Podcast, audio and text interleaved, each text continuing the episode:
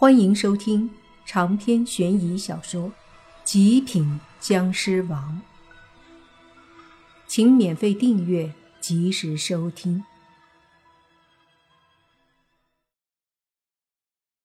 神仙山这个旅游区，就是神仙山集团投资开发的旅游业。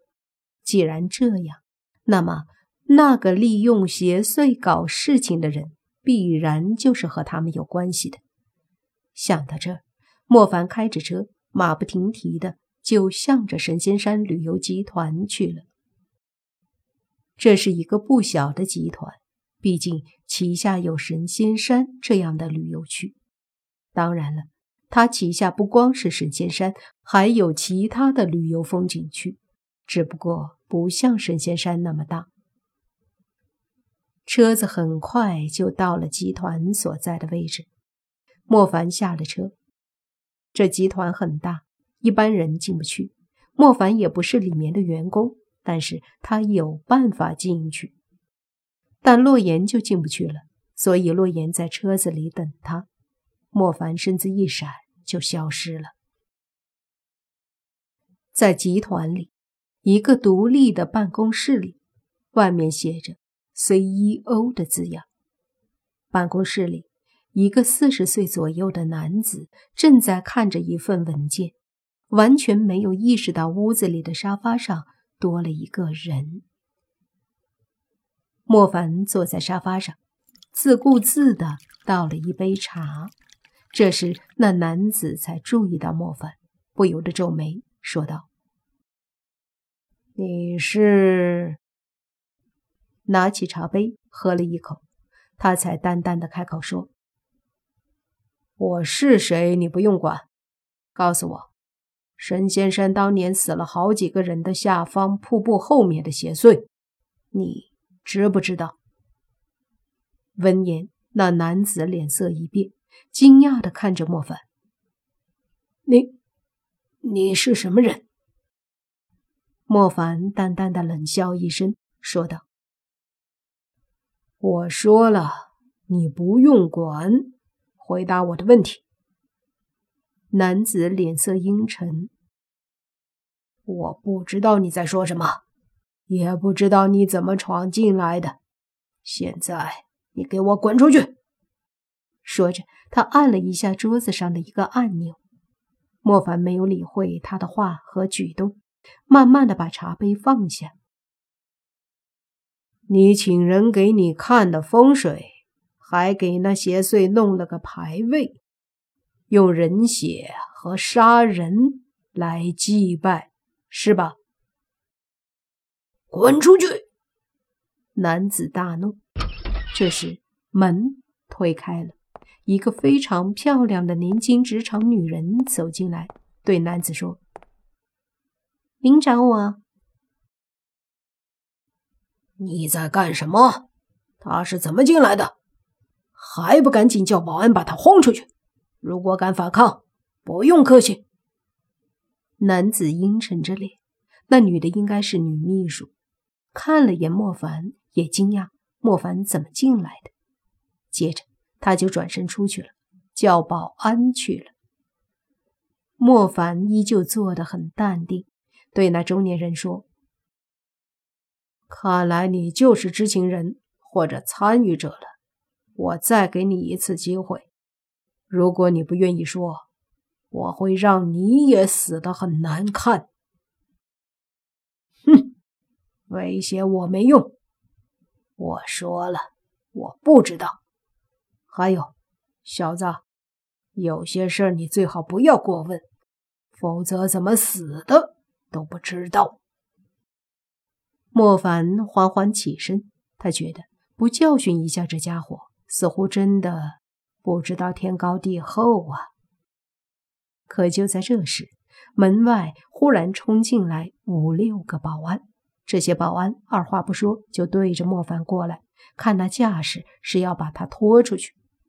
中年人也松了口气，心里盘算着想办法把莫凡收拾了，毕竟知道了那个秘密。可不是开玩笑的。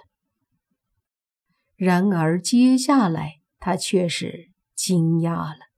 因为他看到那些保安走到莫凡身前时，就被一股无形的力量猛地震开了。五六个保安齐刷刷地弹飞出去，摔在地上，一时间竟然没有一个人再能站起来。这一幕把女秘书和中年男子都震惊了。接着，忽然“啪”的一声响，办公室的门猛地合上，吓了中年男人一跳。这下心里有些慌了，略微带着惊恐的样子看着莫凡。莫凡看着中年人，淡淡的说道：“这些年害了不少人吧？就不怕他们回来找你？”条件反射的，那男子就大声说：“我怕什么？我有普大师给的护身符，万邪不侵。”普大师，莫凡心想，这个普大师可能就是帮这家伙利用邪祟的先生。他在十年前能以那样的邪祟来布置风水局，显然是个很厉害的人。于是莫凡说。那个普大师在哪儿？我为什么要告诉你？中年人态度强硬。莫凡这几天尽是遇到这样的人或鬼，于是身子一闪，化作一道影子，迅速到了那中年人身前，一把掐住他的脖子，说：“为什么你让他来救你呀？难道？”你想直接死我手里？莫凡阴沉着脸，狠狠地说道。那中年人吓懵了，这时才反应过来，莫凡可能不是普通人，当即急忙说：“我联系，马上联系。”说着，他手忙脚乱地摸出手机，拨了一个号。电话通了后，这货就沮丧着说道。普大师，快点救我呀！我在公司里，你再不来，我就要死了。我给你五百万，快点来！莫凡无语，把别人的命用来赚钱，现在又用钱买自己的命。有些人就是如此的丧尽天良。不过，莫凡心里已经有了主意，这个中年人的命他要定了。大概半小时，那个普大师终于来了。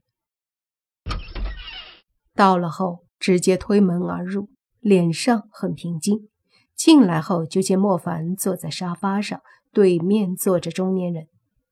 莫凡也抬头看了看这个普大师，没想到也是个四十多岁的中年人，穿得很高档，面目也还不错。那普大师也在看着莫凡。看了一阵后，说道：“你是何人？”莫凡没有回答，说：“你就是给这家伙在神仙山布置邪祟风水局的人。”“嗯，同道中人，是又如何？”普大师冷傲着说道。莫凡缓缓起身。说：“是，就对了。我今天来，是准备送你们去地府忏悔的。”哼，小子，好大的口气呀！替天行道吗？我蒲某人什么世面没见过，就凭你也来吓唬我？蒲大师冷笑。随即手上掐了个手诀，一股淡淡的刀气凝聚，对着莫凡狠狠的一点。莫凡随手一挥，一股力量就把普大师的法术给击散。那普大师顿时脸色一变，惊讶的看了看莫凡，又开始掐手诀。这次道气强烈，显然是察觉到莫凡不好对付，要准备使出点手段了。就见他不断的捏诀，那股强大的道气瞬间结成一个偌大的硬诀，对着莫凡应了过来。长篇悬疑小说《极品僵尸王》本集结束，请免费订阅这部专辑，并关注主播又见菲儿，精彩继续。